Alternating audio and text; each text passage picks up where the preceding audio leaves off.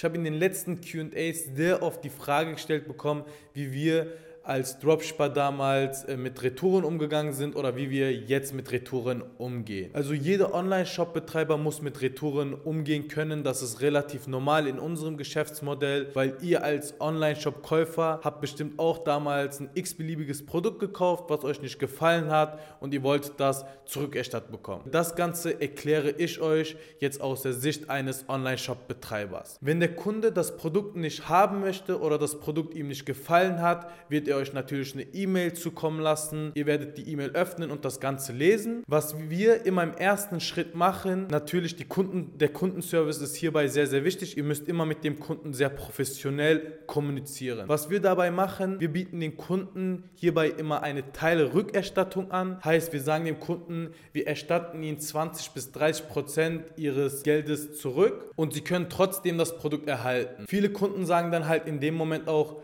das passt mir, das würde ich annehmen. Ihr müsst dann über Shopify dann halt eine Teilrückerstattung äh, durchführen und äh, somit wäre eigentlich das Problem gelöst. Es gibt natürlich auch Kunden, die sagen, nein, ich möchte mein Geld zurückhaben, bitte schicken Sie mir einen Retoureschein und dann müssen wir halt natürlich weiterhin mit dem Kunden kommunizieren, natürlich nicht sauer sein, professionell weiterhin kommunizieren, dass wir dem Kunden dann sagen, dass sie auf eigene Kosten das Produkt erstatten also dass ihr auf eigene Kosten das Produkt zu euch kommen lassen soll, heißt aber nicht zu eurem Agenten oder Lieferanten, sondern zu euch nach Hause. Das ist sehr, sehr wichtig, dass ihr das Produkt zu euch nach Hause zuschickt.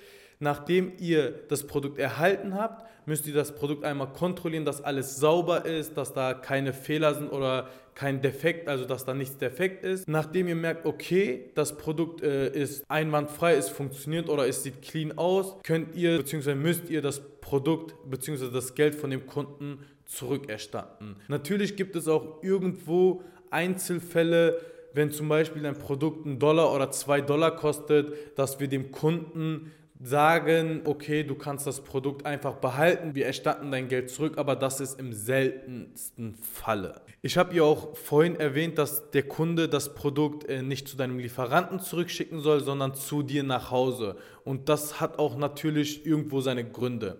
Wenn der Kunde das Produkt zu dir nach Hause schickt, kontrollierst du das ja natürlich, danach erstattest du ihm das und wenn das Produkt einwandfrei ist, es funktioniert, es hat keine Probleme, kannst du das ja weiterverkaufen. Und da ist die Lieferzeit dann nicht mehr zwischen 8 bis 12 Tage, sondern zwischen 1 bis 3 Tage. Und das ist ja auch irgendwo positiv für dich und für deinen nächsten Kunden. Und ihr müsst mit Retouren rechnen. Jeder Online-Shop-Betreiber hat Retouren. Was wichtig hierbei ist, wie gesagt, ist der Kundenservice. Ihr müsst mit den Kunden gut kommunizieren. Ziel am Ende ist, keine schlechte Bewertung auf der Seite zu haben. Wenn ihr weitere Tipps haben möchtet oder wirklich lernen möchtet, wie man ein langfristiges E-Commerce-Business aufbaut, dann klickt hier unten auf dem Video auf den Link und tragt euch zu einem kostenlosen Erstgespräch ein, dann hören wir uns demnächst.